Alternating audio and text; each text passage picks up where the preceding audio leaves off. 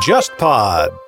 您正在收听的是由喜马拉雅托管的《落选沙龙》中国版。我们欢迎您在泛用型播客客户端重新搜索订阅“落选沙龙”，不要错过我们每一期的精彩。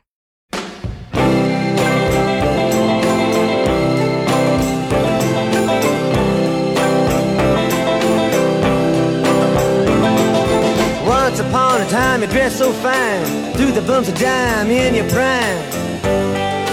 Didn't you?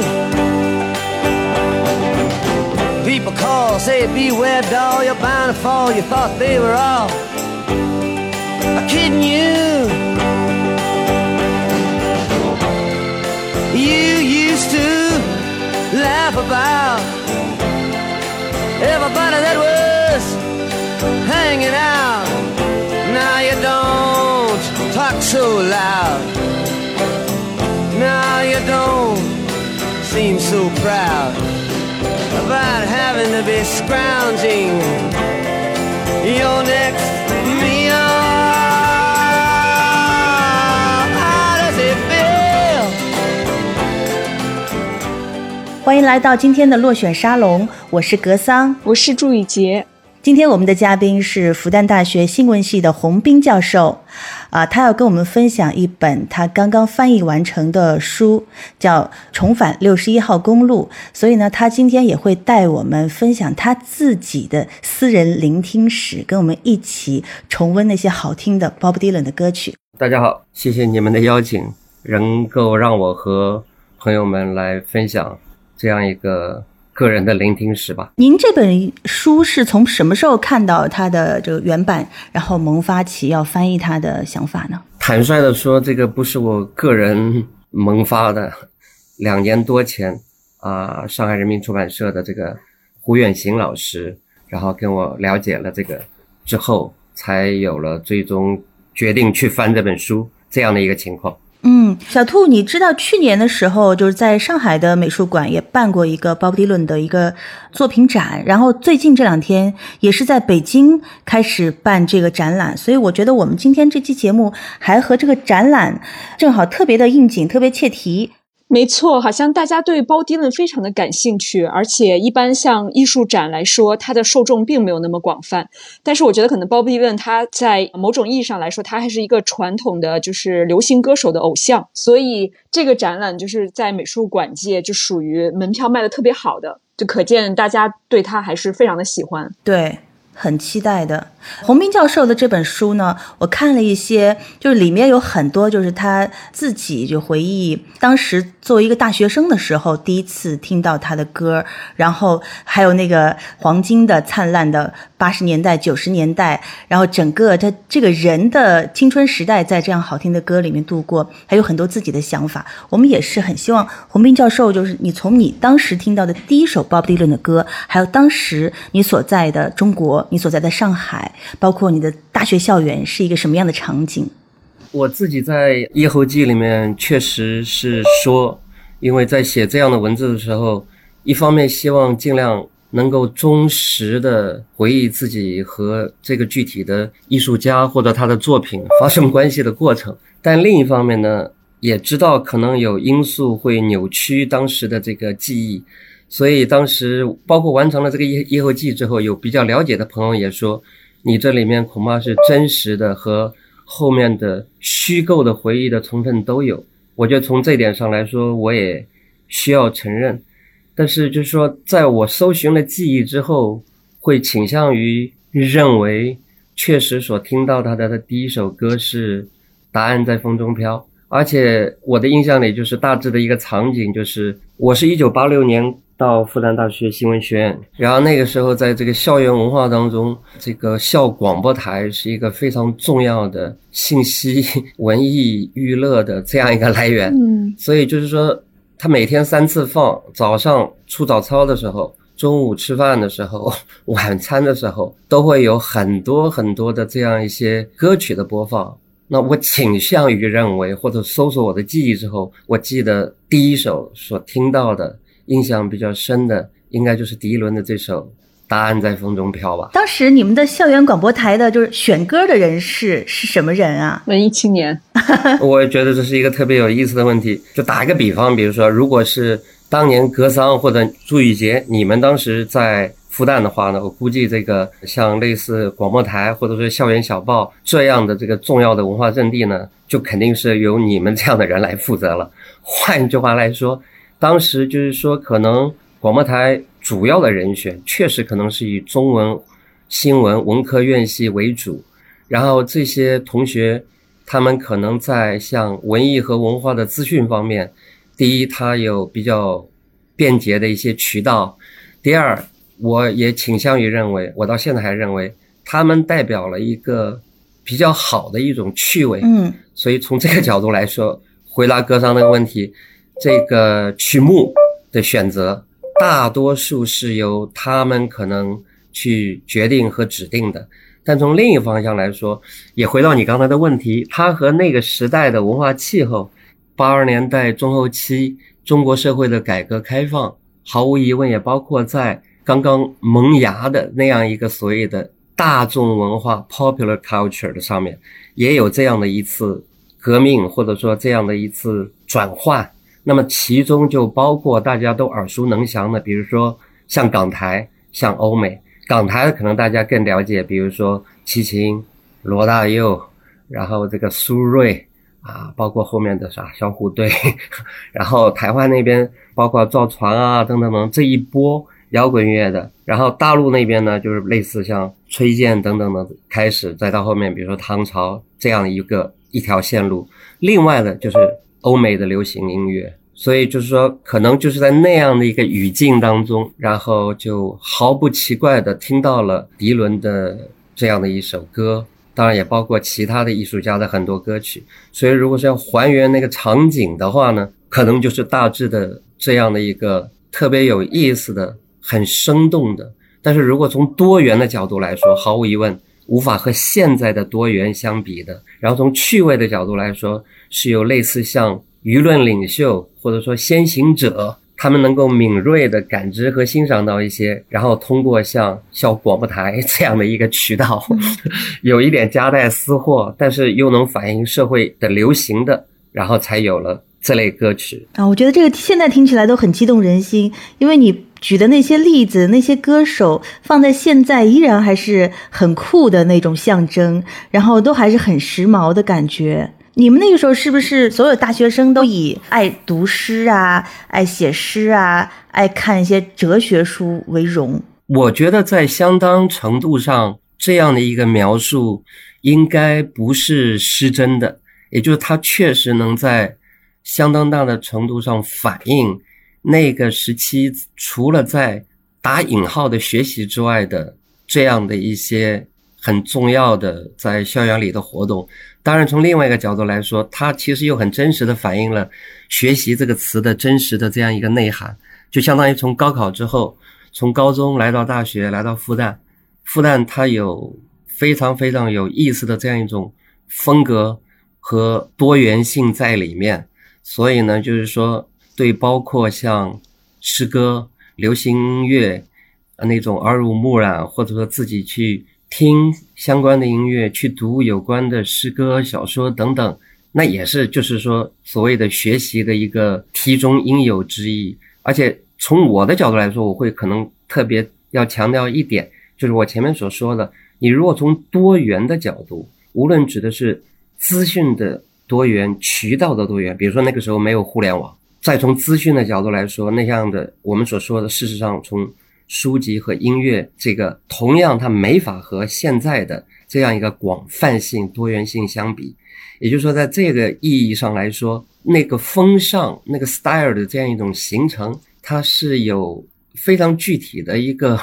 时代性的这样一种内涵。它似乎就像是不是那么一条特别宽阔的道。在这个意义上，如果你从现在回头看，你其实也可以把它理解为一道缝隙。但那道缝隙，比如说。复旦大学的学生们似乎大体都能看到了，而且是对他们有吸引力的，所以大家会往那样的一个觉得有意思的、有光亮的那样的一个缝隙去吧。它虽然就是离现在的多元还是有相当大的这样一种距离。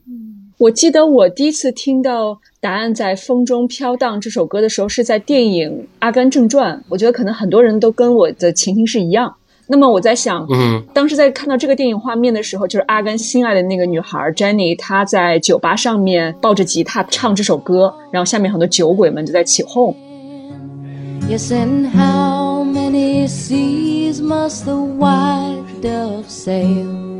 Her dream had come true. she sleeps in the sand? She was a folk singer. Yes, and how many times must the cannonballs fly before they're forever Come on, baby, shake it up, shake it up now. Come on, get her a harmonica. The answer, my friend, is blowing in the wind. 所以我在想，看到那样的一个场景，因为它这个场景是跟越战有一定的关系，它是在讲战争之后的这个美国人的一些年轻人的那种精神的风貌。所以你们那个时候在看到他们年轻人那种好像对于未来毫不确定，然后有一种迷失、迷茫、很波西米亚的那个状态，跟你们八零年代那个校园的状态，它有一些相似之处吗？嗯，主角，我觉得你这个提的问题特别有意思啊。包括在这一段时间，我也会反复的重听一些老歌，当然其中也包括这个《答案在风中飘》。同样就是按照你你刚刚所说的，比如说《阿甘正传》，因为这部电影的题材和它的一个历史的这样一个跨越的区域呢，所以它确实从呃音乐的角度来说，有大量大量的呃六七十年代的美国的民谣、摇滚等等等等。那回到我所说的，我记忆中所听到的。第一次答案在风中飘呢，是在这个八十年代。那八十年代呢，它是一个特别有意思的年代。你如果是从这个社会的进程上来说呢，它是一个有活力、开放的一个年代。那如果比如说按照一些社会学家们的这样一种分析，它同时代表了一个特别有意思的，就是说这个社会它是有一个真正的一个 consensus，它是有共识的年代，嗯以及在这个意义上来说。相对确定能够知道它社会的一个发展的方向和大致的一个路径，并且在当时改革开放年代里面，中国的社会阶层是普遍的从改革开放当中获得了实际的利益，包括工人、农民、知识阶层等等等等，包括改革开放的时候知识分子阶层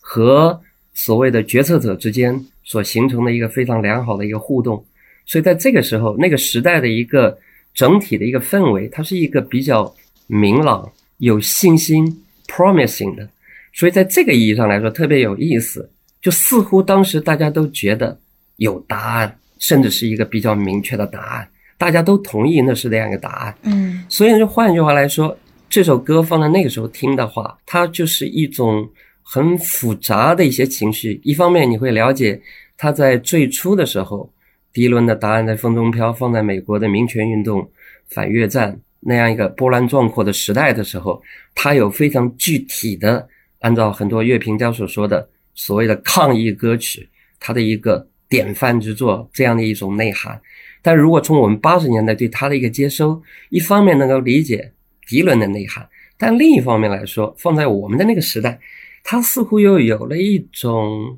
游离于那个历史的。迪伦的这样一种历史的这样一种背景，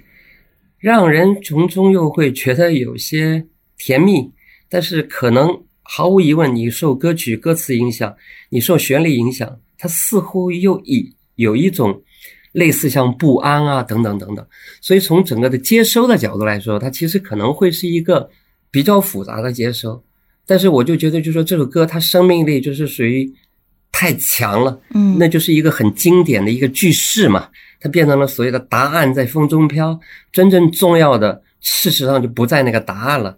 它是在风中飘，也就是那个答案若有若无，断断续续，你是需要个人的理解，你才能去追寻，才能去 make sense 的这样的一个角度。就从我的理解，如果是像朱雨杰你所说的第一次所听到的语境，和我们所听到当时所听到的语境，嗯，再和迪伦当年的语境结合起来的话。它可能就是一个可能更为复杂的一个接收的过程，当然，从我刚才的复述当中，可能又加上了最后又加上了我自己的一重语境，就是连续这么多年的听这样的一首歌，那我事实上也是在不断的在一种不同的个人和社会生活变化的语境里面去重新的理解它的这样一种意义。嗯，我觉得可能就是按照朱宇杰刚才的这个提问，可能当时八十年代的。大学生天之骄子听到这首歌的时候，他没有那么多的迷茫和不确定性，因为那个时代对于中国来说也是一个正在欣欣向荣的时代。那时候的大学生，他们真的是有非常非常明亮的未来。然后我觉得，就是刚才朱宇杰说这个不确定性，我第一次真正的。把这首歌和不确定性、迷惘联系到一起的是在两年前，在上海的季风书店陕西南路店 关门的那个倒数第二天的晚上，我到那个书店去跟他告别，然后呢，就看到一幕就终生难忘的一个场景。天晚上，因为人太多了，然后就惊动了很多有关部门，然后呢，就是进行了对对对，我记得保安都出动了，对，然后呢，就是一度大家都去告别，都去买买书啊什么的，然后。呢，那个时候就是突然发生了停电，不让你们在这儿待着了嘛，就让你们赶紧关门，就读者也就赶紧走吧。但是读者们也都没有走，也没有很惊慌。然后这时候在一片黑暗中呢，当天晚上有一个读者是毛尖。我就看着毛尖，他说：“我们唱首歌吧。”然后他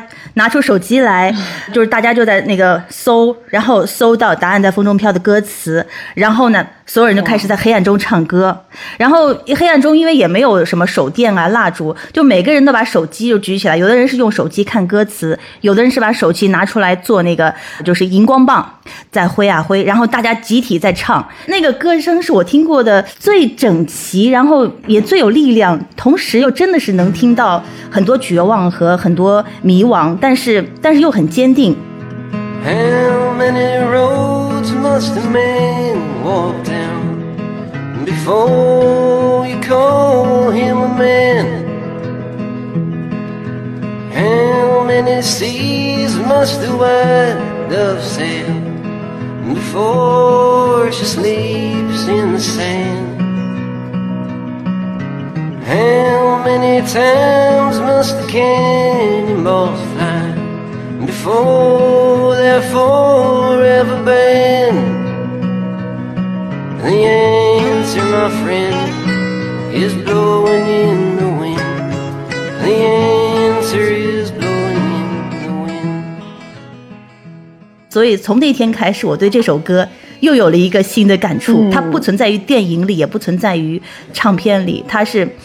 真的是存在于。我们的生活当中会损失发生的一个场景。嗯，听格桑这么跟自己的经历所结合起来，我觉得这首歌好像对于中国听众的那个意义，它就不是一个就是只是在美国当时那个文化呃语境里面一个反越战或者比较反抗的年轻人这样一个形象。它对于我们来说，好像是一个在共识的年代里面，大家有共同的热血和梦想，然后都是对文化或者是对文学艺术带有那种憧憬和热情的一种。状态的象征。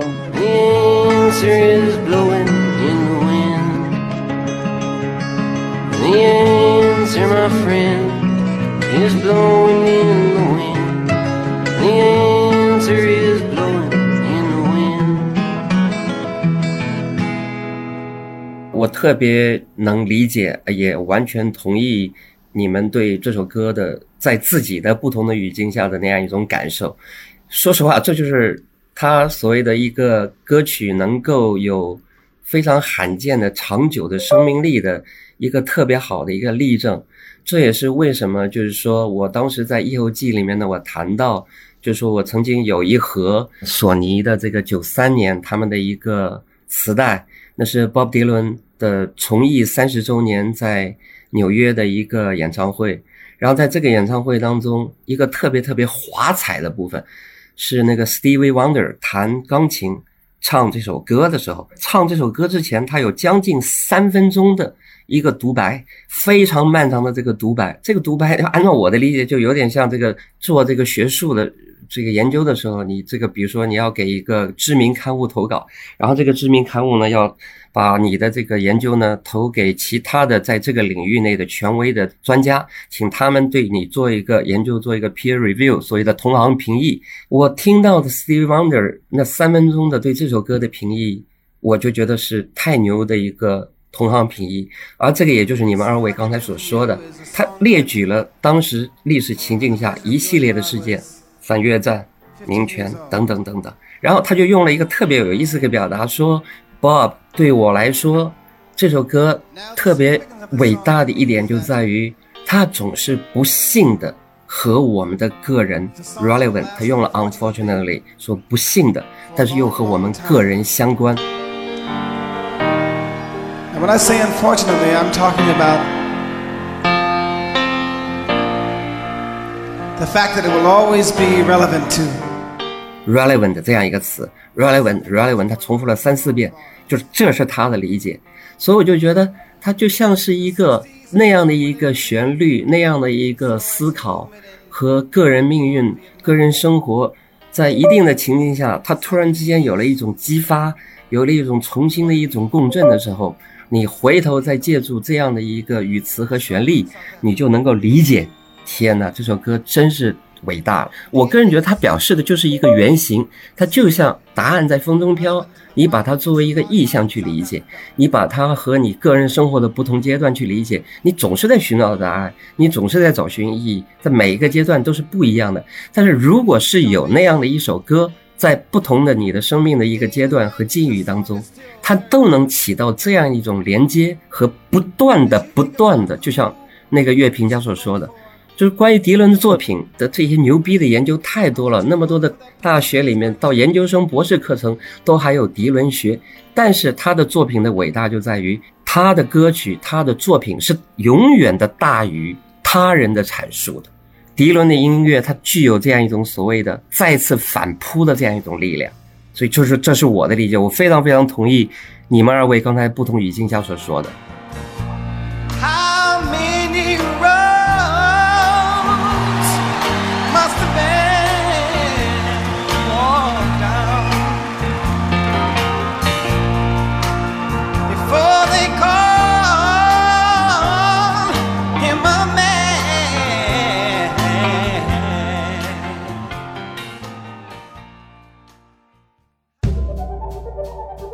你好，如果能够听到以下这个通知，那要请你特别留意了。落选沙龙全新的独立 RSS feed 已经建立了。如果您一直使用苹果播客、小宇宙 APP 或其他安卓播客客户端订阅收听落选沙龙，现在请你重新搜索落选沙龙，重新订阅我们的节目。而你此前在这些泛用型播客客户端上订阅的。由喜马拉雅托管的落选沙龙将更名为落选沙龙中国版，节目封面也会变成灰色。此外，我们的节目已经上架网易云音乐，未来将同步更新。如果你喜欢落选沙龙，我们非常欢迎你把我们的节目分享给你的好友，并教会他们如何听播客，带他们一起走入播客的世界。我们也欢迎你在苹果播客页面给我们打分，或在小宇宙 APP 评论留言。最后再次提醒，使用泛用型客户端的你，请重新搜索订阅“落选沙龙”，不要错过我们每一期的精彩。那《重返六十一号公路》这张专辑里面，你个人就是在你的学生时代听过的，呃，最有感触的是哪一首歌？重返六十一号公路呢？它是所谓的被当做迪伦在这个六十年代的所谓的伟大三部曲、伟大的三部曲当中的这样一个起到一个这个连接作用的这样的一张专辑。从我的一个角度来说，在这里面，我其实最初听的时候，我听的并不全，但是在这里面，毫无疑问有一首歌，无论是对我来说，以及在我们那个时代的同龄人。包括如果是对摇滚感兴趣的话，那肯定是一个这个丰盛，就是按照这个词，就是已经被封为摇滚的这个 number one 歌曲，那就是他的第一首《像一块滚石》。那这这首歌曲一定是在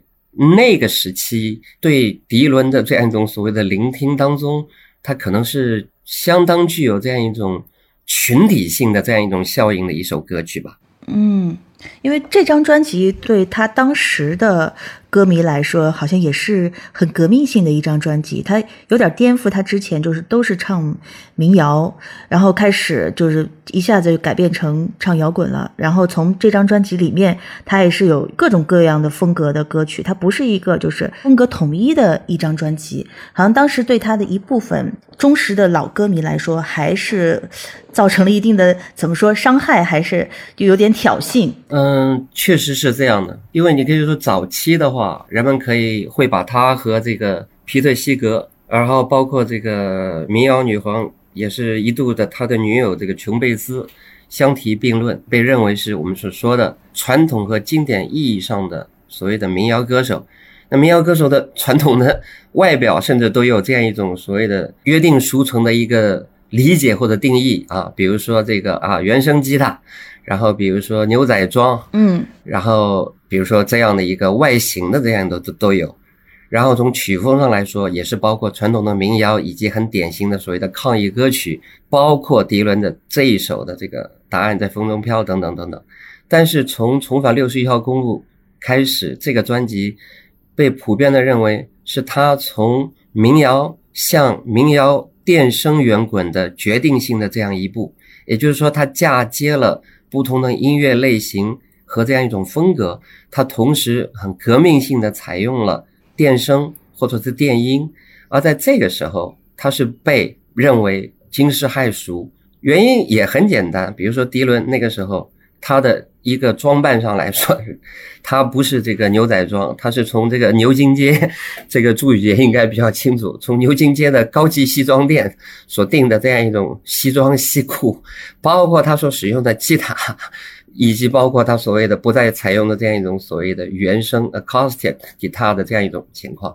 所以在这个意义上来说，迪伦在那个时候要做出这样的一种转变，事实上他是有极大的这样一种压力的。这种极大的压力，首先变成是来自于所谓他当时的同一阵营，他的很多曾经被视为知音和支持者的，包括我刚刚说的皮特西格，然后在六五年的这个新港的民谣音乐节上面，就愤怒的说要拿他的斧子要去砍当时的电缆，因为他觉得这个曾经迪伦算是他的这个学生。但是现在呢，已经这个对这个像武侠小说中的对师门的这样一个对这个宗宗派的一个大不敬，他需要这个要加法处置的这样的一种风格。然后从歌迷的角度来说，新港也是一个非常非常典型的嘛，嗯，演唱的曲目很少，但是这是迪伦非常有意识的去选择，因为他和歌迷的一个关系，在迪伦的个人风格上。他也是一个特别有趣的，就是说若即若离。但是从一点，这就是他牛逼的地方，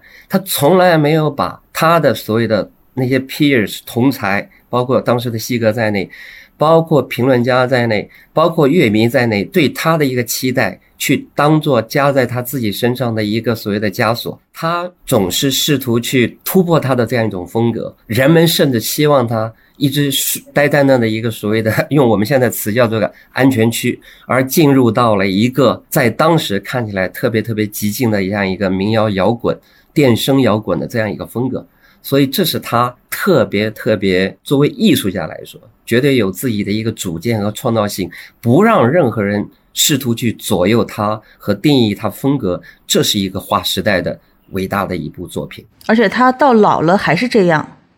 他不太在乎你们说他什么，他会背叛他的歌迷，去给一些什么奢侈品牌代言啊，或者给一些高级货做广告啊，或者是给。维多利亚秘密这些就是去唱歌什么，在他很多死忠粉眼里会觉得好像就是痛心疾首，他怎么能这样？他毕竟是一个史诗级的偶像了，他得保留他的一些怎么怎么的精神内核，但是他好像都不在乎，他想干嘛就干嘛了。包括他这个获得诺贝尔文学奖，好像到现在也没有一个很正式的宣言啊，或者是什么表现之类的。嗯，对，我在翻译这本书的时候呢，它其中呢有一些对。迪伦的创作和他的个人风格呢，他有一些特别有意思的分析，我觉得也基本成立的。比如说，从一点来说，就是所谓的一个歌手和他的这个歌迷之间的这样一种关系。那迪伦确实在从民谣转这个民谣摇滚和电声摇滚的时候呢，就像一个非常有名的，就是说甚至被认为是这个在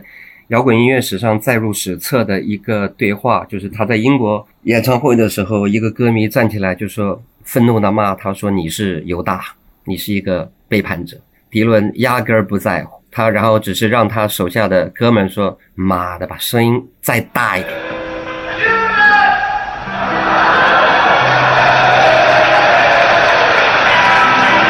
I don't believe you.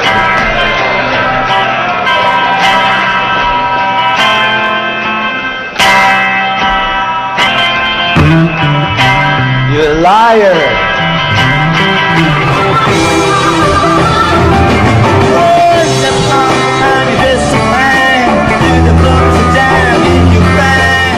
他这里面是一个特别有意思的迪伦的一个个人风格。一方面从本质上来说，所谓的来自歌迷、来自乐评家等等的这样一种反应，一定不是他最在乎的因素。就像在这本书里面谈到了，就说到了这个创作《重返六十一号公路》的时候，他相当于是此前已经在此前的一些作品当中，无论从题材的角度来说，无论是从转向电音的角度来说，和摇滚的这样一种嫁接的角度来说，他从英国当时演出回来，他曾经觉得自己要完蛋了，他想退出这个，嗯。就因为他觉得就是说，真正的我想要表达的那样一种东西，现在似乎受到了很大的这样一种压制，但是写出了像一块滚石之后，使他获得了前所未有的这样一种自信，可能对他来说就是一个很显明的一个例子。嗯就你真正的去遵从内心，而不是把来自外界的这样一些，包括歌迷在内一种评论和期待，当做一个最重要的标准，你必将到达一个新的境地。尽管可能是像西西弗斯那样的所谓的上山又下山，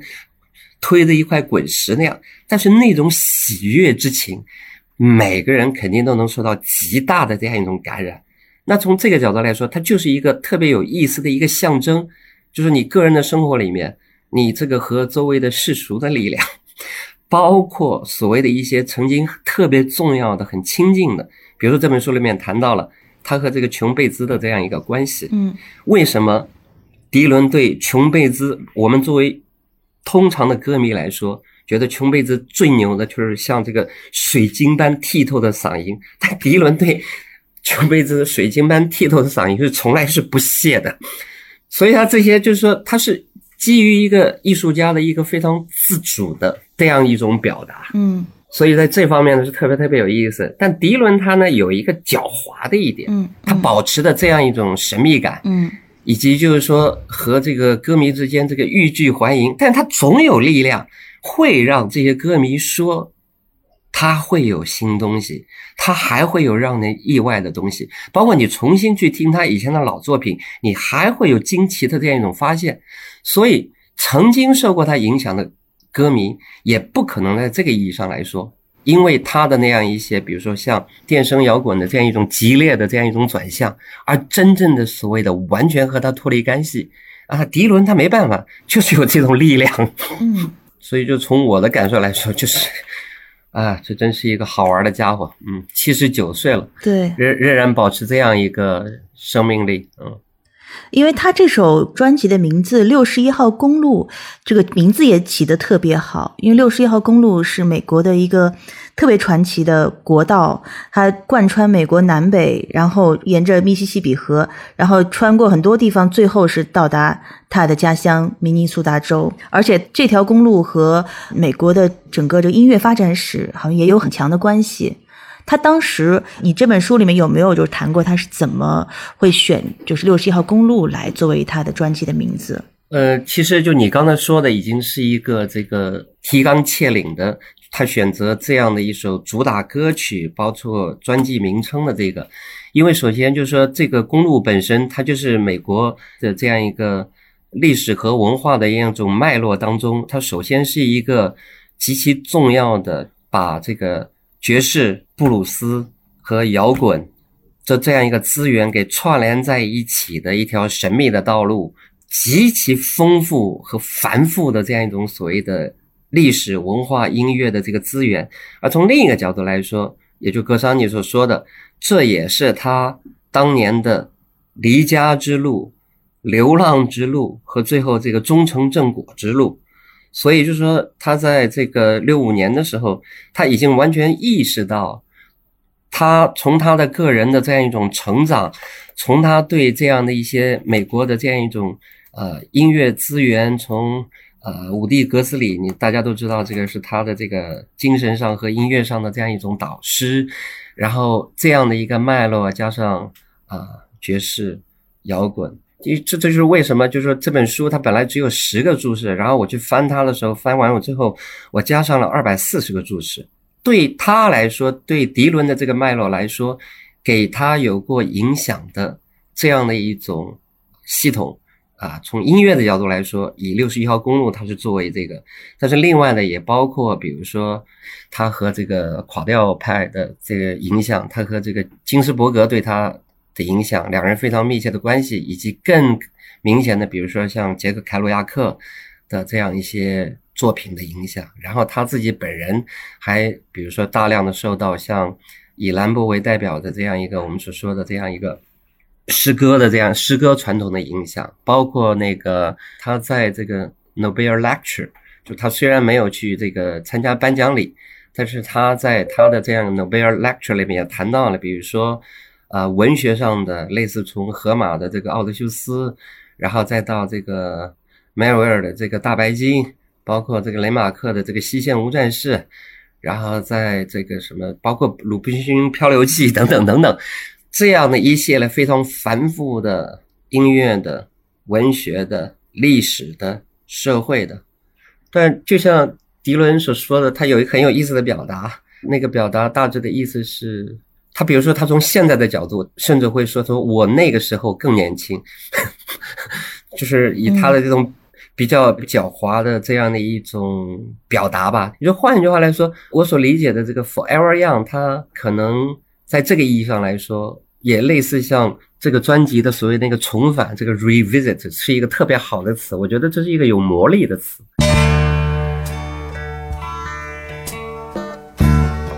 它就意味着就是说，如果像迪伦的话，他就是说不断的去重返你的一个活力，或者说你的一个创造力的这样一种源头。然后从那个意义上来说，它是可以生发出无限的这样一种。可能性，然后就像我们如果是作为听众，包括类似像作为读者的话，你就会理解那样的一些源头，它就在这个意义上来说，似乎是一种所谓的青春之源。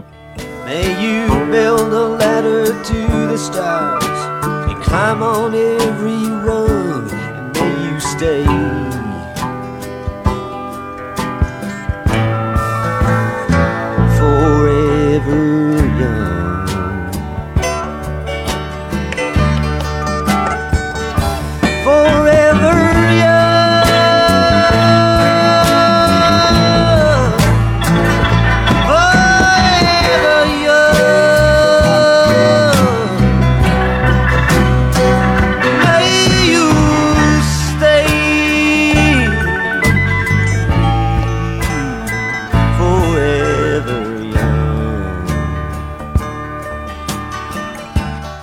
为什么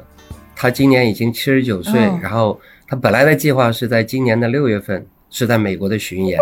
但是因为疫情的这样一个关系，他只好取消了。但是却是在时时隔十二年之后，他重新又推出了一首将近十七分钟的他个人历史上最长的那样一一首这个歌曲《最卑鄙的谋杀》，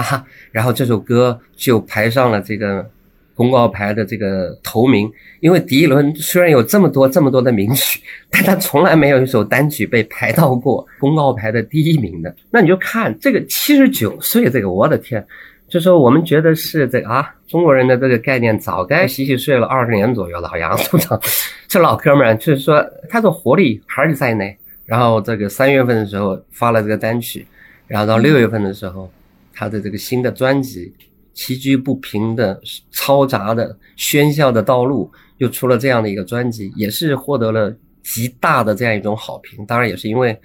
这个世道尤其包括像新冠，包括这个特朗普的这样治理下的美国，这样一种时代的这种情景，所以我想在这个意义上来说，他一定就是把全世界范围内的这些受众的那个心弦，又触到了他们一颗某一根特别特别具体的一根弦，所以才能有这样的一种接收或者说回应吧。呃，我是好奇他现在住在哪里呀？呃。我看在一个多月前呢，有一篇对他的访谈，那个访谈事实上不是来自媒介，而是一个教历史的一个教授，印象里是在湖边，好像应该是在加州，我记不是很清楚，应该不是明尼苏达，但是呢就特别有意思，就因为在那个访谈的里面提到了。引起这个轩然大波，现在也成为必然载入史册的这个历史事件，就是这个美国黑人弗洛伊德被警察虐杀的这个，他特别巧合就是发生在明尼苏达，而且离迪伦的故乡德卢斯其实不远。然后同样在迪伦的这个创作的历史上，当这个教授对他进行访谈的时候，也谈到了，在他的歌曲当中，其实有若干首是以非常现实的题材。来反映包括这个种族的不平等的这样一种历史，比如说那首很著名的，就是只不过是这个游戏中的一一颗棋子，大致的意思就是说，当年这个刺杀这个马丁路德金的这样一个凶手呢，他事实上他只是那样一些宣扬白人至上的那样的一个所谓的利益或者权贵集团的一颗棋子。嗯。A bullet from the back of a bush. took Medgar Evers' blood. A finger fired the trigger to his name. A handle hit out in the dark. A hand set the spark. Two eyes took the aim behind a man's brain. But he can't be blamed. He's only a pawn in their game. 当然还有另外的若干首歌曲，它其实都是和 美国的现实，包括种族不平等的这样一种题材有关。嗯，所以包括其实这个事情出来之后，迪伦应该是很快的在他的这个 Twitter 上面表达了对这个事件。他用如果没记错的话，他指出就是说这个弗洛伊德的这样一个这个惨死的这事件，他说应该是用了一个词叫 Beyond Ugly，就是说无比的丑陋。也包括其实后来在他的那首。新的单曲，这个呃呃最卑鄙的谋杀，它是一个对，虽然是这个呃肯尼迪的刺杀为一个核心的事件，但它是一个全景式的，以这个事件为一个中心，但是它是一个迪伦的风格，就是包括大家可以想象十七分钟，我的天，我当时看下来，我感觉歌词一边听一边看下来，我觉得这首歌如果要翻译成中文，它同样要多要。提供大概可能一百多个注释，因为那里面所提到的这样的一些和他对他同样也是有影响的，或者说重要的这样一些音乐家，包括当时的电影，包括他们的这样一种对白和歌词，包括比如说他谈到的那一首，就是说那个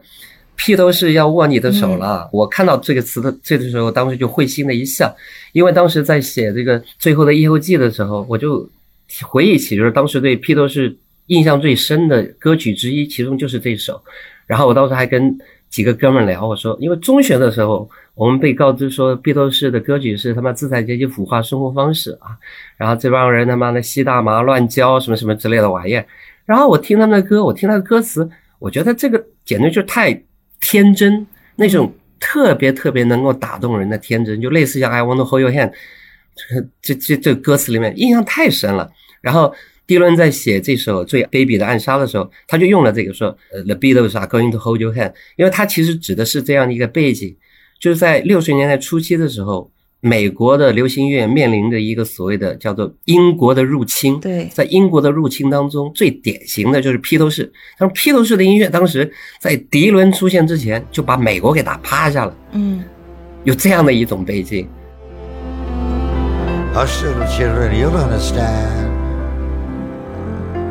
The Beatles are coming, they're gonna hold your hand.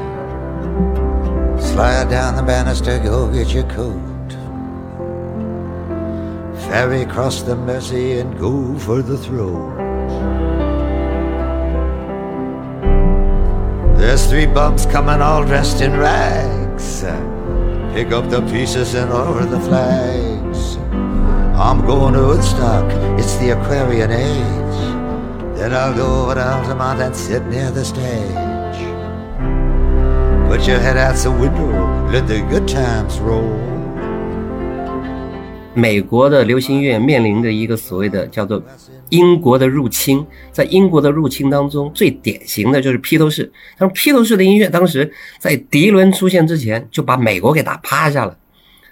有这样的一种背景，所以就是说把整个串联起来，你就看迪伦的，他就是一个很少有人能够做到的，经过了这么多年的沉寂之后，仍然是一个全景的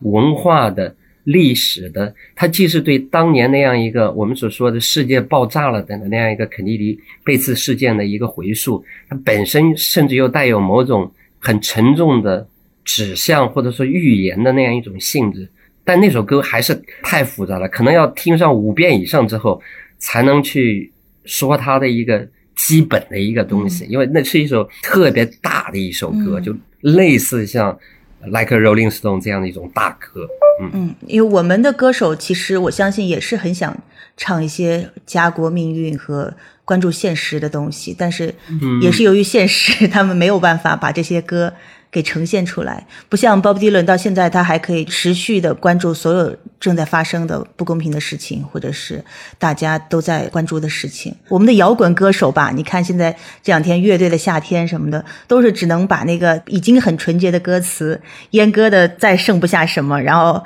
欢欢喜喜的，就是上上综艺。就太太平平，就就就这样就就完了。所以也是这点，我就看到我们的像谢天笑啊，或者崔健啊，当然崔健也是很棒。今经常就是你会看到有一个摇滚教父谁谁谁，摇滚之父谁谁谁，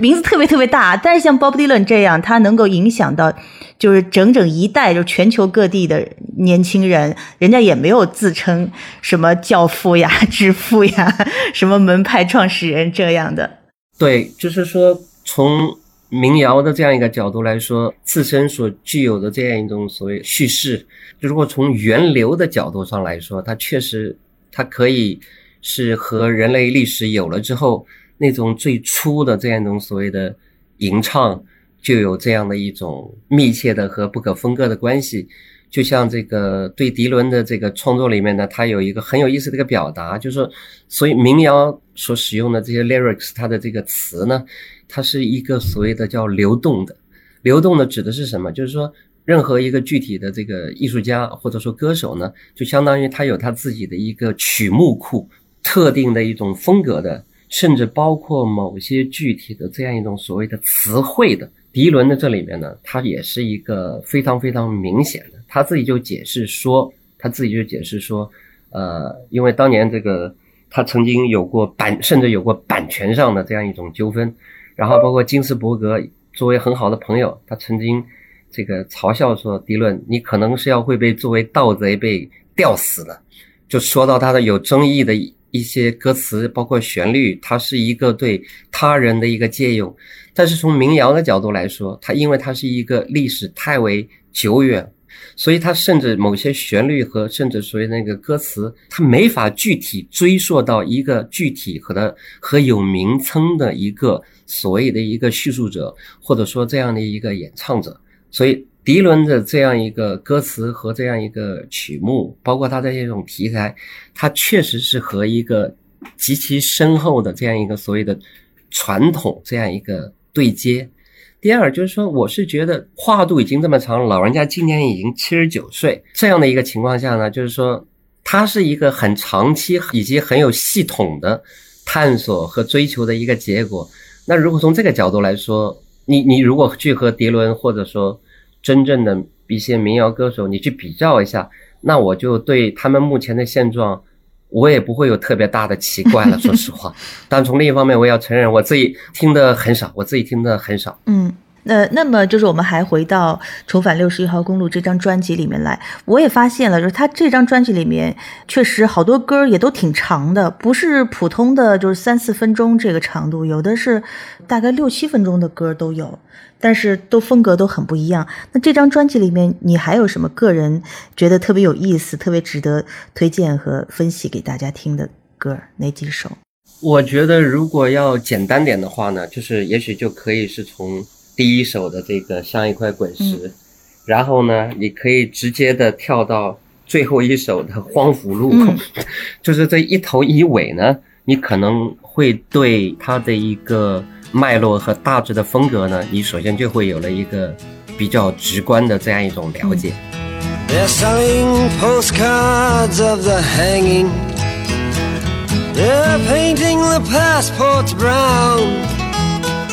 the beauty parlor is filled with sailors. The circus is in town. Here comes the blind commissioner. They've got him in a trance. One hand is tied to the tightrope walker. The other is in his pants. And the restless, they need somewhere to go. As Lady and I look out tonight from Desolation Road. 但是呢，就是说我个人觉得这个专辑，它其实不是在当时我个人的角度来说，不是听的最多的。我其实听的最多的是他。后面的那个金发美女是金发美女，和此前的这个把所有带回家，那时候可能这个少年情绪听里面的这些情歌之类的会听的比较多，而且他前后这两个专辑里的那些美妙的情歌太多太多了，太多太多了，得承认，就是他中间包括像得到特别高的评价的墓碑布鲁斯、瘦子歌谣。以及包括比如说《重返六十一号公路》作为他的专辑的同名主打歌曲，在这个意义上来说，它可能不会是一个立刻能让你喜欢的，嗯、因为就像我所说的，迪伦的这他的这个歌曲当中，那个 reference 太多了，用的典故，他用的这样一种典故，他默默的或者说明显的去致敬的。我举一个例子，比如说。这个在这条公路上，它曾经有一个这个很神奇的一个所在，有一个对迪伦来说这个影响特别大的一个歌手，嗯、叫做约翰逊。嗯，这是一个传奇的一个传奇的蓝调歌手。但是呢，当时呢，对他来说呢，就说这个人是美国这个音乐史上为什么非常非常神奇的呢？因为关于他有个传说，这个哥们儿的那个吉他的技艺被认为是这个匪夷所思。然后后来就有一个特别邪门的传说，就是他当年为了去谋求提高他的吉他的技艺，曾经在午夜和魔鬼约好，在六十一号公路和另外一个公路的一个交界处会面，达成了秘密的交易。有了那样一个秘密交易之后，这哥们的吉他的技艺就已经邪门到，就是说此人此曲只应天上有的那样一个程度。哇！他也后来也就英年早逝。然后迪伦说，这个人哥们儿是对他个人的影响上来说，是至少获得了几百行歌词的这样一种灵感，包括他的这样一种所谓的演奏的这样一种风格。然后包括在我刚所说的最后的那个《荒芜路》里面所谈到的，事实上从歌词的角度来说，他比如说借用的那个凯罗亚克呢，曾经有过非常简短的，在一个瞭望顶，就是山火。的瞭望顶，就是要为了防山火，或者说这个那个像类似像咱们的森林公安警察，比如说他曾经在那个一个叫孤寂顶的地方，他曾经短暂的打工过，然后也写下一些日记和这样一种作品等等等等的。就说迪伦他这是一个从来源的角度来说极其丰富的，就是在这个专辑里边，所以他在这个质地上来说就显得比较的厚重，然后从听的角度或者理解的角度来说，可能不是一下就能喜欢或者怎么着的，或者说你如果要应该是看着他的歌词一边听这首歌，但有的时候它就造成了一个情况，那歌词把你引向越加不明的这样一种境地。